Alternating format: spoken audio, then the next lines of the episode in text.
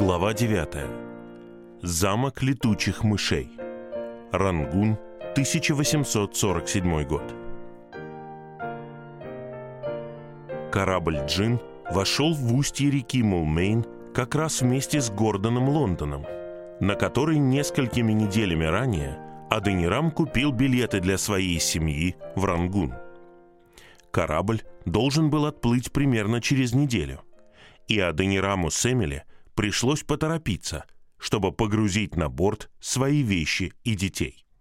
Они отплыли 15 февраля 1847 года и через пять дней прибыли в Рангун. У Аденирама заболел кишечник, и он страдал от длительной таможенной проверки, которая заняла всего два дня, потому что, как утверждала Эмили, он раздавал подарки направо и налево. До тех пор, пока они не перевезли свое имущество, они жили у капитана Криспа с Сесилии, чей дом был построен в английском стиле и был вторым по красоте в городе. Аденирам знал отца Криспа, который также жил в Рангуне до войны. И сын, как подумала Эмили, оказался очень добрым. Еще через несколько дней они переехали в собственный дом. Эмили тут же окрестила его «Замок летучих мышей». Она описала его в письме к своей сестре Китти, сравнив с бревнышком, домом их детства.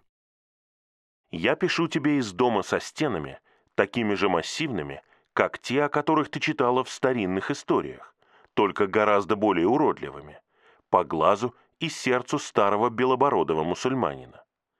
Представь себе, я живу в огромном кирпичном доме, с комнатами размером с бревнышко. Наша центральная комната в два раза больше и без окон. И только по одному окну в других комнатах. Когда я пишу тебе об окнах, не думай, что я имею в виду стеклянные окна. Конечно, нет. Окна, то есть отверстия, закрываются тяжелыми дощатыми ставнями, луженые снаружи для предотвращения пожара. Представь себе, мы находимся на втором этаже этого огромного дома. В нашем распоряжении 9 комнат, самая маленькая из которых, ванная или что-то вроде кладовой, по-моему, не уступает твоей столовой, а остальные гораздо больше. Часть полов выложена кирпичом, а часть досками. Но старый зеленый тюрбан побелил их все вместе со стенами перед нашим приездом потому что доктор Джадсон сказал ему, когда был здесь, что нужно сделать дом сияющим для госпожи. И он засиял с удвоенной силой. Во-первых, белилами, а во-вторых, маслом. В этой стране мебель смазывают маслом, как американцы красное дерево. Но все двери и другие деревянные изделия изрядно промокли, и мы еще не избавились от запаха. Да и при всем нашем натирании слишком долго держаться за дверь не совсем безопасно. Перегородки все кирпичные и очень толстые, а дверные пороги устроены так, что я перешагиваю через них в три или четыре шага. Генри карабкается вверх и спрыгивает, а Эдвард встает на четвереньки, что делает проход более безопасным. Но самым страшным испытанием стали летучие мыши. Многочисленные балки над головой стали убежищем для тысяч и тысяч летучих мышей, которые днем тревожат нас только звуками, напоминающими пение сверчков. Но ночью, о, если бы ты только слышала, как они кутят! Нас защищают только москитные занавески. Почти неделю здесь работали люди, пытаясь избавиться от них, и они убили их много сотен. Но полагаю, что их маленькие демонические души возвращаются и приводят друзей, потому что я уверена, что их вдвое больше, чем было в начале. Они испачкали нам все вещи, все стены, столы, стулья и так далее. И словно одних летучих мышей было недостаточно. Мы благословлены в полной мере тараканами, жуками, ящерицами, крысами, муравьями, комарами и клопами. Так все деревянные вещи оживают, и муравьи толпами бегают по дому. С тех пор, как я пишу тебе это письмо, По нему уже прошло, наверное, штук 20 муравьев. Пока мне нанес визит только один таракан, но пренебрежение этих джентльменов было полностью компенсировано компанией черных жуков размером с кончик мизинца, безымянные искатели приключений. В этом доме они погрузились в работу. Аденирам над словарем, Эмили над биографией Сары, ведением домашнего хозяйства и уходом за двумя маленькими мальчиками. Рангун наложил на них странное заклятие нереальности происходящего. Эмили писала позже. «Я уже видела все это раньше. То чувство, которое чаще вспыхивает во мне в Рангуне и называется кратковременное смятение разума, которое почти заставляет меня сомневаться, я ли это. А затем приходят размышления. Когда? Как? Куда? И в конце концов в мой разум прокрадывается осознание. Да, ведь я только узнала об этом в субботней школе, когда была маленькой.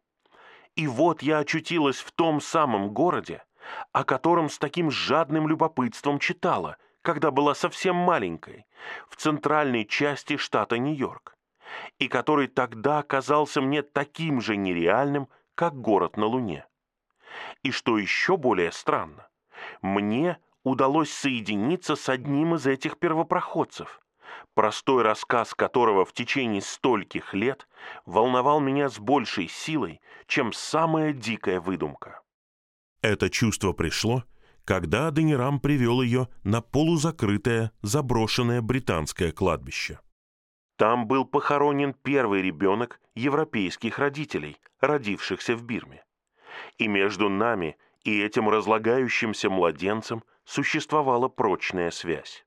Над могилой маленького Роджера возвышался грубый кирпичный монумент, построенный 33 года назад. И высокая азалия, очень похожая на те, что благоухают в лесах Нью-Йорка, выросла из основания могилы, почти заслоняя ее. Странно было стоять и размышлять над этой маленькой могилой, когда один из родителей стоял рядом со мной, а другой представлял собой так безвозвратно ушедшее в прошлое существо. О, как она там плакала! И каким человеком она стала! Та, которой я прежде всего удивлялась. А сейчас у меня самой потекли слезы от сочувствия.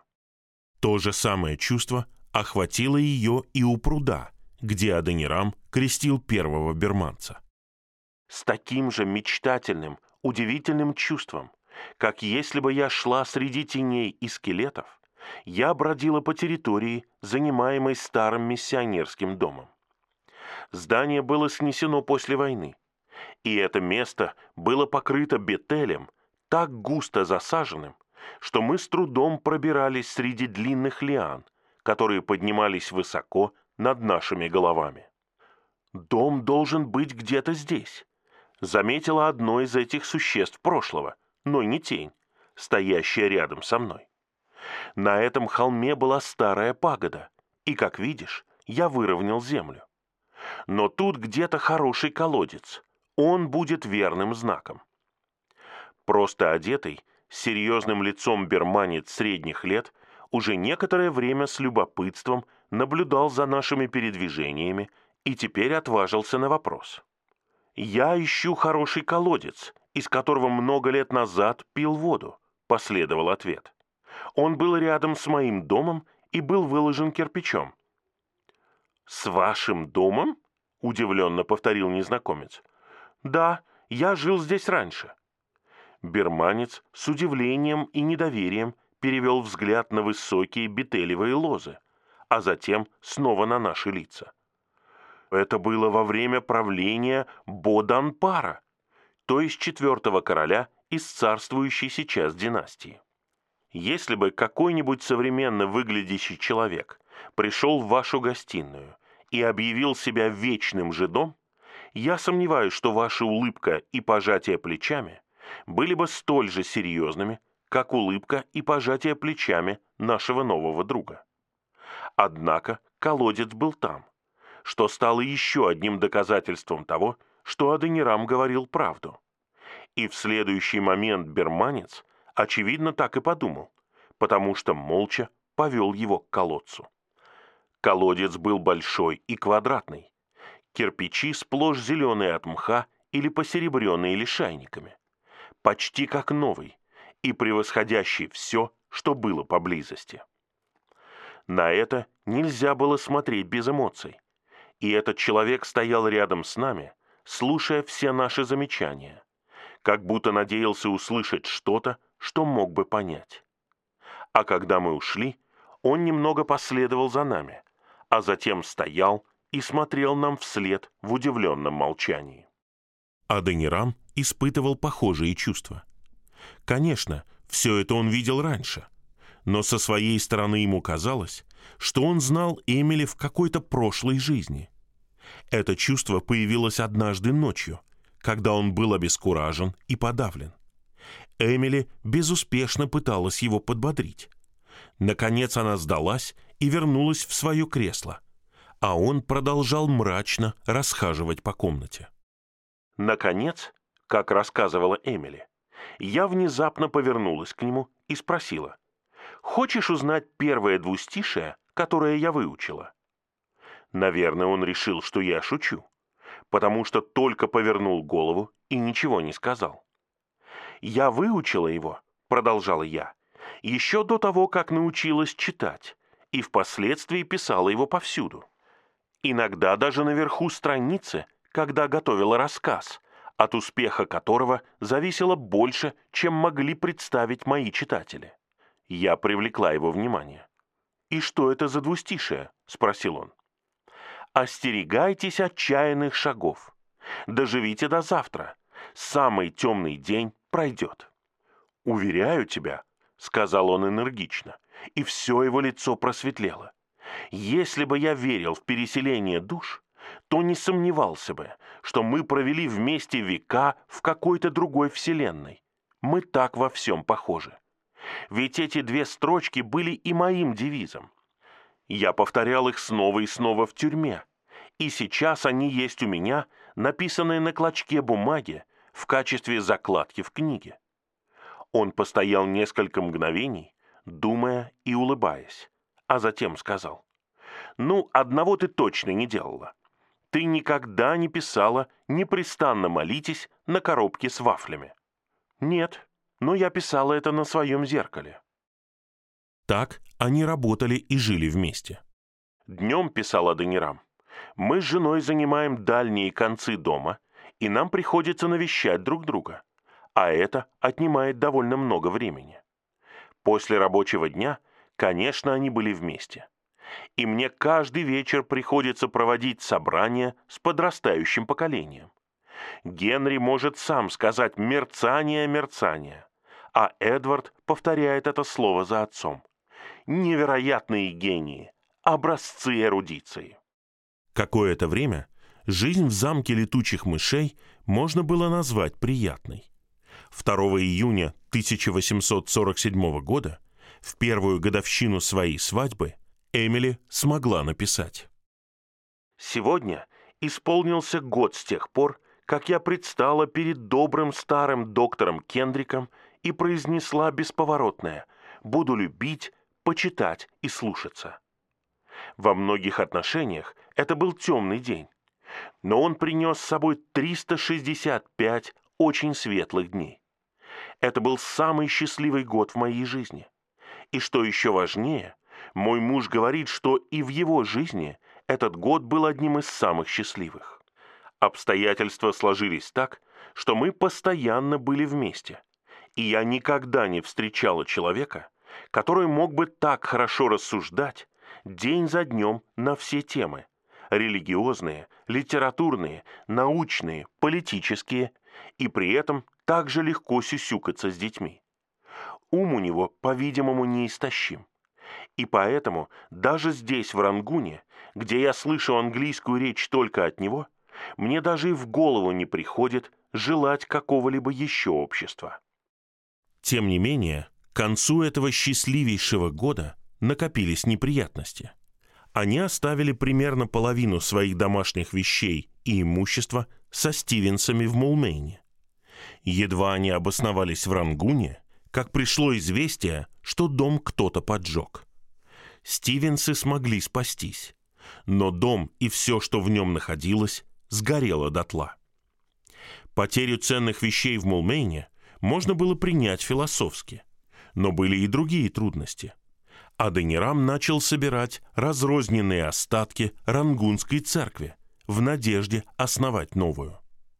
Работая тихо и практически тайно, он вскоре встретился примерно с десятком верующих и несколькими новообращенными, одного из которых он крестил в конце марта. Аденирам знал об опасности. Помощник губернатора города, который на самом деле был у власти, поскольку губернатор был уже стар и слаб, представлял собой, по мнению Аденирама, самого свирепого, кровожадного монстра, которого он когда-либо знал в Бирме. Всем было известно, что днем и ночью его дом и двор оглашают крики людей, подвергаемых пыткам. Даже у иностранцев не было от него защиты. Совсем недавно он обрушил свой гнев на нескольких армян и мусульман, и один из последних умер от рук офицера. Преступление было не очень тяжким, но чтобы отобрать деньги осужденного, его пытали так жестоко, что изо рта у него потекла кровь, и через час он умер. Учитывая это, Аденирам принял меры предосторожности и, как ему казалось, проводил свои маленькие собрания в замке летучих мышей незаметно. Но он ошибался. В субботу, 29 мая, он узнал, что в частном порядке был отдан приказ о наблюдении за домом, чтобы задержать любого, кто может быть обвинен в поддержке религии Иисуса Христа. К счастью, у Адонирама было время предупредить своих учеников, чтобы они не приходили на богослужение в воскресенье. И с тех пор он никогда не осмеливался встречаться больше, чем с двумя или тремя учениками одновременно. Тем не менее, неделю спустя он тайно крестил другого новообращенного, молодого человека необычных качеств. Через два или три дня арестовали отца этого новообращенного по обвинению в ересе и посещении дома учителя Иисуса Христа. К счастью, приказ попал в поле зрения старого губернатора, и обвинения были сняты. Но Адонирам уже не мог отрицать, что перспективы настоящей миссионерской работы были гораздо мрачнее, чем 30 лет назад. Оставалась одна надежда. Если бы ему удалось добраться до Авы, точнее до новой Авы, бывшей Амарапуры, которая снова стала столицей, он, возможно, мог бы завоевать благосклонность у золотых ног. Старый губернатор дал ему разрешение на поездку. Приближалось лучшее время для путешествия вверх по реке. Но и эта надежда была разбита известием о том, что годовой бюджет миссионерских расходов сильно урезали. Дополнительные расходы Аденирама в Рангуне на помощников и дом составили 86 рупий. Секретарь миссии написал ему, что максимум, который теперь ему можно тратить, это 17,5 рупий. Когда пришло письмо, Аденирам не мог в это поверить.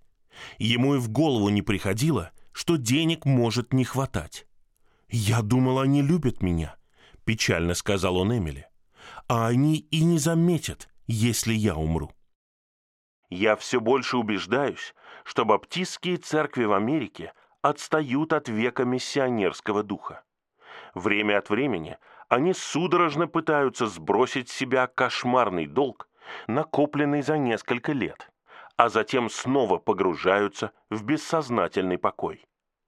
Так не может продолжаться вечно. Баптистские миссии, вероятно, передадут в руки других конфессий или временно приостановят. И те, кто был в авангарде, отойдут обратно в тыл.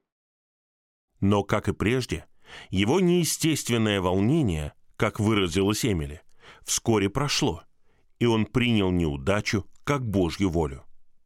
На смену этому разочарованию пришла болезнь. Эмили стала, по словам Аденирама, такой же худой, как тень, которая поднимается вверх по Ниагаре. Ей казалось, что во всем виновата еда. Что же касается жизни, то должна признаться, что нахожусь на волосок от голодной смерти. И бедный маленький Генри говорит, садясь за стол. «Не хочу ужинать, хочу вернуться в Молмейн». У его папы дела идут лучше, так как у него никогда не бывает плохого аппетита. Долгое время после того, как мы прибыли сюда, хлеб вообще было не достать. Теперь мы покупаем тяжелый, черный, кислый хлеб, за который платим в три раза больше, чем в Мулмейне. Молоко здесь – это смесь молока буйволицы, воды и чего-то еще, чего нам не разобрать. Мы несколько раз меняли молочницу, но лучше не стало. Масло, которое мы делаем из него, похоже на сало с хлопьями жира. Но бесполезно писать об этом, ты все равно не поймешь.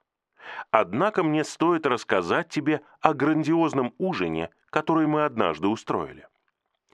«Нужно найти что-нибудь, чтобы маменька могла бы поесть», сказал доктор Джадсон нашему бирманскому поставщику.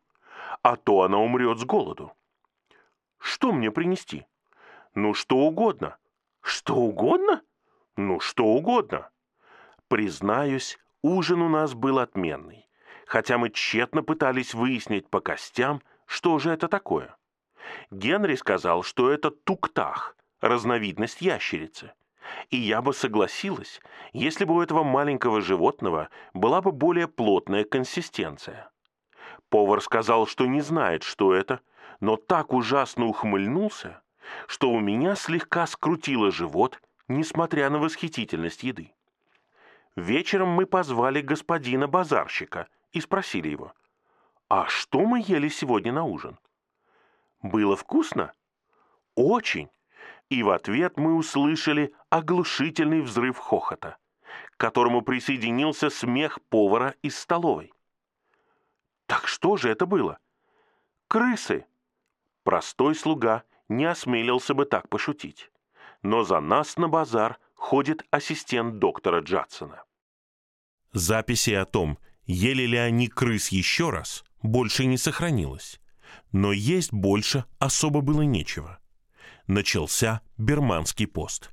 И в течение четырех месяцев было не достать ни мяса, ни птицы, ничего, кроме рыбы, да и то полусгнившей, которую можно было купить только тайком и за большие деньги. Какое-то время они питались только вареным рисом и фруктами, пока все существо Эмили не взбунтовалось. Потом из Молмейна привезли несколько коробок с печеньем. Аденирам подкупил негодяя-мусульманина, чтобы тот тайком раздобыл им кур. Позже этот мусульманин украл большую их часть, но они умудрились выжить с помощью тех, что остались. Тем временем наступил сезон дождей. В жаркую погоду в доме было уютно, но теперь, как писала Эмили, чтобы что-то увидеть, нам приходится вставать непосредственно перед окном, и мы ужасно страдаем от сырого воздуха. Мы часто все закрываем и зажигаем днем свечи. У доктора Джадсона сильный ревматизм в плече и постоянная головная боль но легкие беспокоят его не так сильно, как во время первых бурь. Что касается меня, то я совершенно подавлена. И хотя я заботилась обо всем и мало писала, за шесть недель я не смогла посидеть спокойно ни часу. Я сижу за столиком у дивана, пишу несколько строк и ложусь. Деревянный потолок над головой покрыт какой-то зеленой плесенью и в течение двух дней двери тоже ей покрываются, если их тщательно не протирать. Думаешь, я недовольна и хотела бы вернуться в Америку и жить во дворце? Нет. Тут я в десять раз счастливее, чем могла бы быть там. И мы так счастливы друг с другом. Мы часто поражаемся, повторяя невысказанные мысли друг друга, и мы так во всем похожи. Аденирам боялся, что Эмили зачахнет и умрет у него на глазах. Она была более оптимистична. «Такие люди, как я, умирают слишком часто.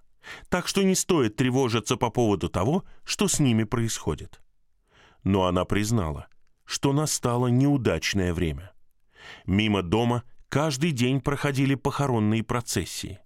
В последнее время почти в каждом соседнем доме устраивали поминки, и постоянный стук гвоздей, забиваемых в гробы, по ночам просто ужасен. И тут случилась катастрофа. Однажды в субботу вечером. Доктора Джадсона охватили ужасные боли в кишечнике и так далее, которые он принял сначала за диарею. В воскресенье он принял уколы опия, и ему стало легче. Но ночью стало понятно, что это дизентерия в самой худшей форме, какую мы только нашли в своих книгах. Он никогда раньше не встречался с таким недугом, ни сам, ни в семье, и совершенно не знал, как с ним бороться. Данные из книг разнились, и ты знаешь, что тут нет медицинского консультанта. Я умоляла его принять коломель, и он дал бы его любому другому человеку, но в своем случае он медлил. Он принимал различные лекарства и таким образом остановил болезнь. Но вчера вечером он встревожился и впервые принял дозу ревеня и коломеля. Боюсь, однако, что уже слишком поздно, потому что сегодня утром он в ужасном состоянии. Последнее средство – морское путешествие. Но это отчаянный шаг в это время года. Из порта не выходит никаких кораблей, кроме маленьких туземных суденышек, в которых нет места ни здоровому человеку, ни тем более больному. И даже они часто терпят крушение. Обо всех этих несчастьях Эмили написала в письме госпоже Синтии Шелдон в Ютику. Письмо было единственным способом выразить свои страхи, не нагружая имя Аденирама и детей. И в это пятничное утро, в середине июня, дурные предчувствия снова привели ее к бумаге. Примерно через час после того, как она закончила письмо госпоже Шелдон, она начала еще одно для госпожи Аннабель. Доктор Джадсон проснулся, но пока нельзя сказать, лучше ему или хуже. Он явно переживает какой-то кризис. В доме почти напротив шумит музыка и орут плакальщики. Люди на улицах заняты украшением похоронной повозки. Кажется, мы повсюду окружены смертью. А если она придет сюда? Похоронить мертвых смогут только слуги. Что-то не так с Эдвардом. Он не спал всю ночь.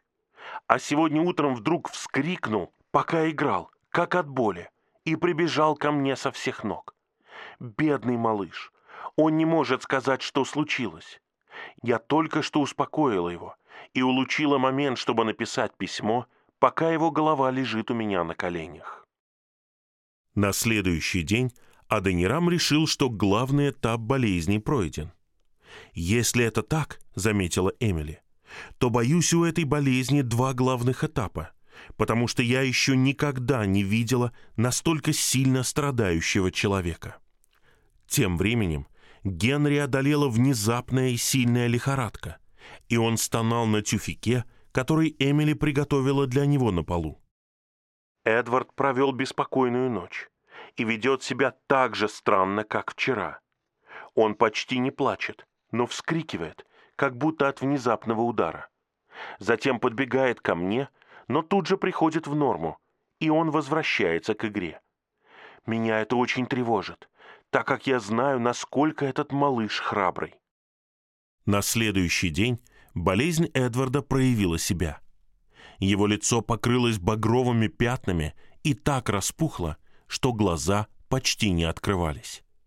На всякий случай Эмили дала ему дозу коломеля. Позже, в тот же день она решила, что у него рожистое воспаление.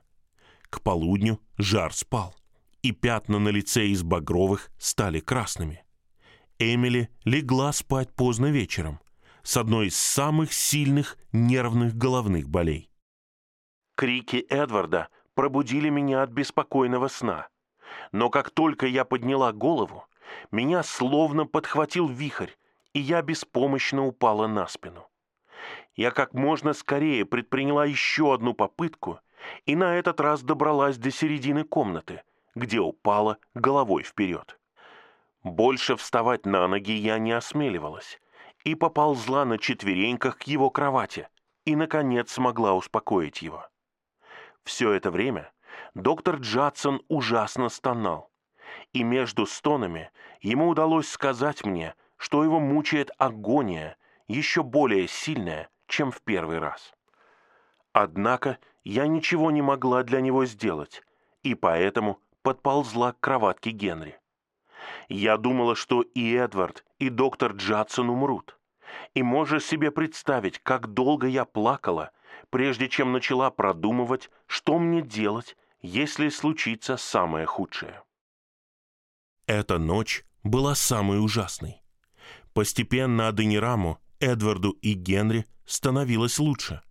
Хотя две недели спустя Аденираму пришлось вскрывать огромные нарывы, образовавшиеся на голове и шее у Эдварда. Эмили виделось что-то ангельское в терпении и спокойствии Эдварда. Он не мог удержаться от слез, когда папа делал надрез на его голове. Но как только острейшая боль прошла, он прижался к моей груди, и хотя он весь дрожал, время от времени он поднимал глаза на мое лицо и старался улыбнуться. О, как мило! Он наблюдал за отцом, пока тот точил скальпель, чтобы вскрыть следующий нарыв. И когда все было готово, он повернулся к нему и положил свою маленькую головку на его колени по своей собственной воле. «Ты скажешь, что я пишу только о муже и детях?» «Конечно, ведь я ни о чем другом и не думаю». Нетерпимость правительства, нехватка еды и денег, болезни. Если Бог хотел, чтобы они покинули Рангун – он недвусмысленно высказывал свои желания. И кроме того, Эмили была беременна. Оставаться дольше там было невозможно. Они решили уехать, как только появится возможность. Однако позже Аденирам и Эмили с теплотой вспоминали семь месяцев, проведенных в Рангуне. Несмотря на все ужасы, за исключением, возможно, самых худших, между ними пробегали, как электрические искры, яркие вспышки веселья и любви. Никогда до этого они не испытывали такой взаимосвязи, которой сейчас наслаждались. Казалось, они читали мысли друг друга. И они оба обладали способностью видеть нечто смешное в том, что по сути было чем-то очень удручающим. Они навсегда запомнили, например, как однажды, когда Эмили была слишком больна, чтобы встать с постели, и самому Аденираму было не намного лучше, она с трудом приподнялась на локте и нацарапала три строфы, которые протянула ему. Он читал их с изумлением и широкой улыбкой. «Да здравствует пустяк! Пусть нарастает смех, и песнь звенит. Веселье, дети, все, ликуя на пути — танцуем мы. Да здравствует пустяк, пусть глубоко в груди спит скорбь, она, надеждой средь цветов, в обителях ее погребена. Да здравствует пустяк, лишь радость возвещай молодым сердцам, забота мрак несет, в морщинах будет лоб, когда ты стар. С трудом подавив улыбку, Аденирам сказал Эмили, что ее стоит упрекнуть за озорство. Посмотри на последнюю строфу. В конце концов, он уже стар. Должен ли он быть мрачным и измученным заботами? В ее глазах плясали искорки.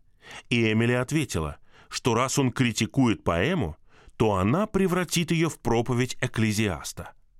Она взяла листок, немного подумала и написала заключение.